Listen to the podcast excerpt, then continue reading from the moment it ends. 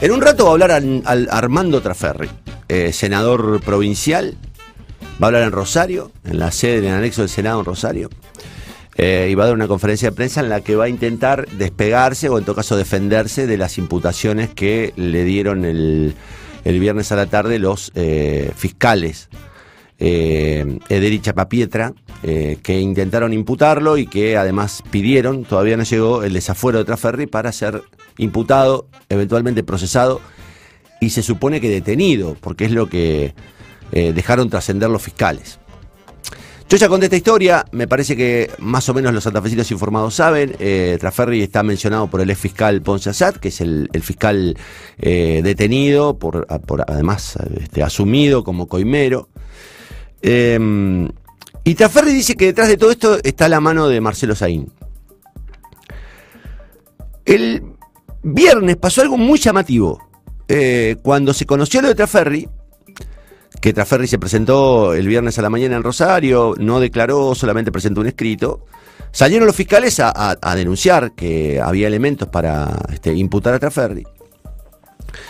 Eh, y a la tarde, algunos minutos después, Alejandro Rossi, conocido en Santa Fe como Fratacho Rossi, eh, ex diputado nacional, actual asesor de su hermano en el Ministerio de Defensa, eh, ex eh, secretario de Seguridad de Jorge Obey, un hombre estrechamente, bueno, fue el primer el candidato intendente de Santa Fe por el kirchnerismo puro, salió a tuitear una cosa que llamó poderosamente la atención, un tuit que decía, entre los compañeros no usamos la justicia para resolver asuntos internos. Desde 1983 nunca ocurrió. En lo que se entendió como un fuerte respaldo a Traferri y un fuerte rechazo a la acción de eh, Perotti Saín contra Traferri. Cuestionable como argumento, digamos. Eh, no sé si está bien o está mal ventilar. Yo creo que está bien ventilar judicialmente un delito. El problema es que efectivamente exista la alternativa de inventar delitos o utilizar a la justicia para resolver asuntos internos.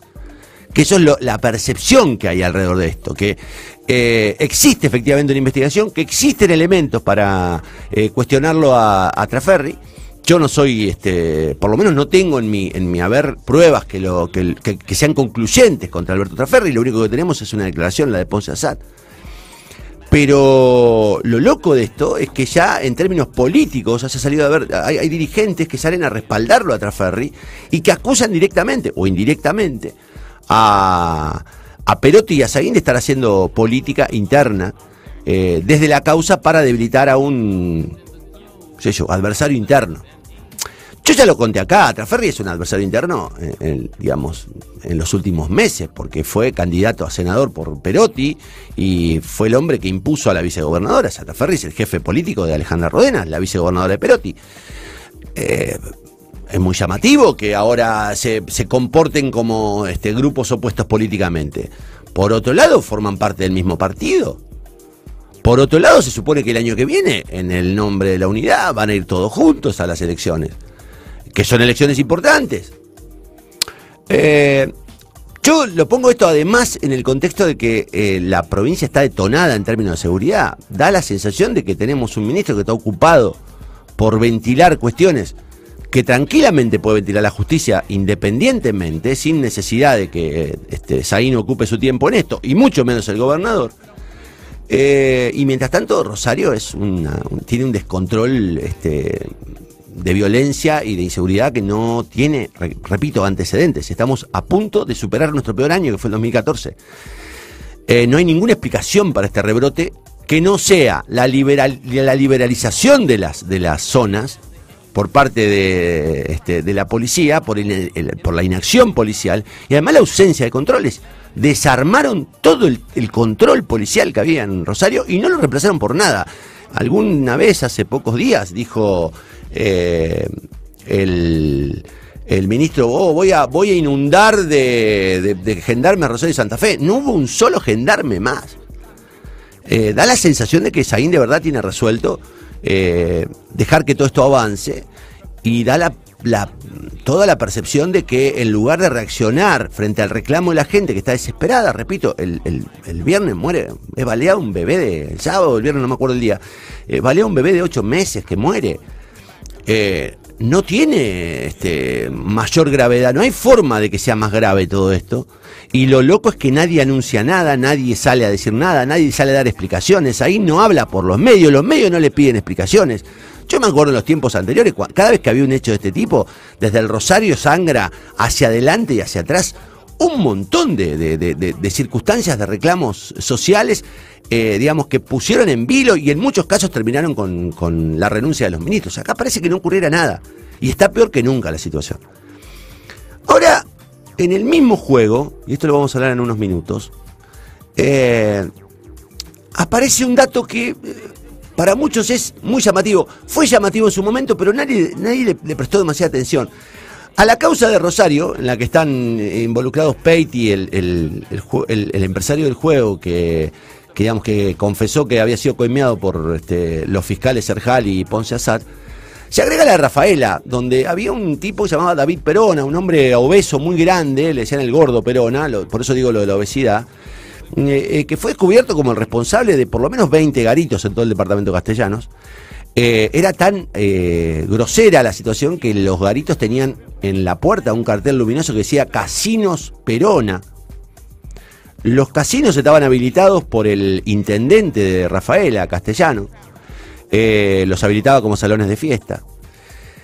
En la investigación había otro de apellido castellano, eh, había un fiscal que también tenía el apellido castellano, y que demoraban en investigar, demoraban en investigar, demoraban en investigar.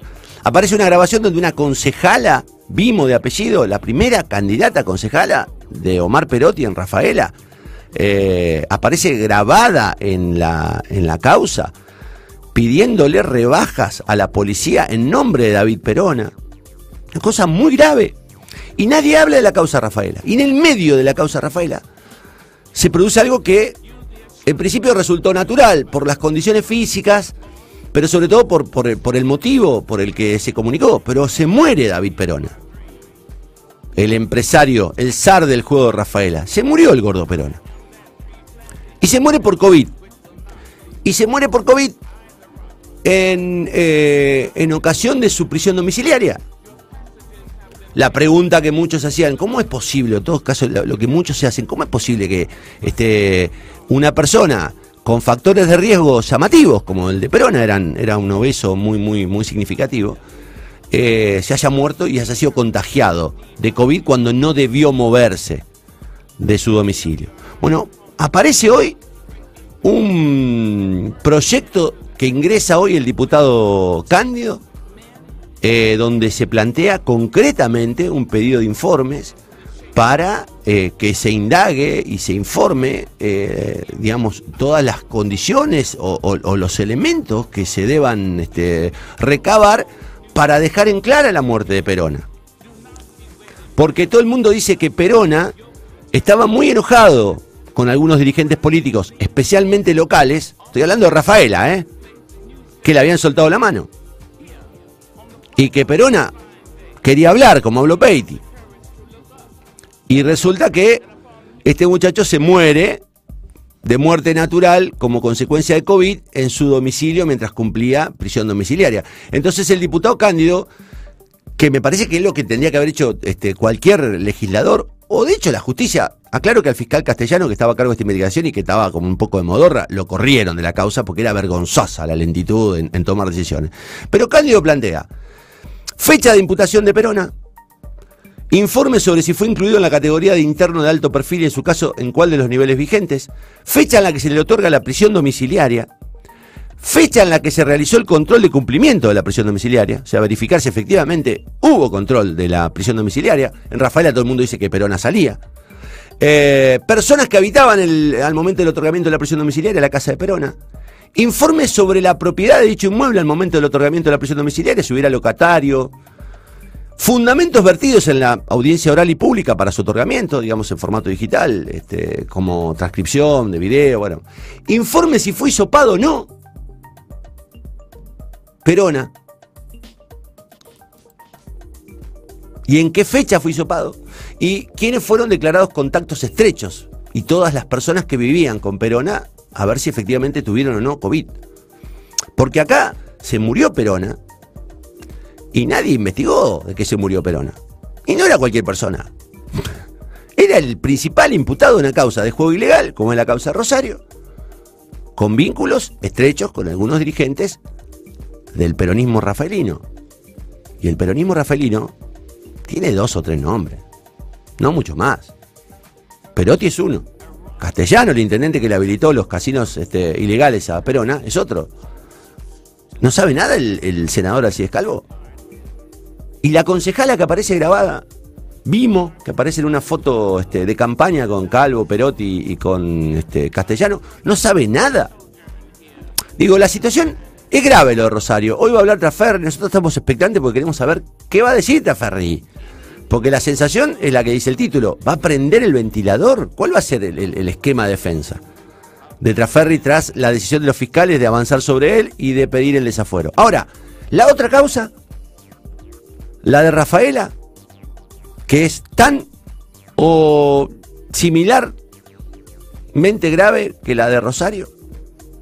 Yo, se muere el príncipe. Es como si se muriera Peiti.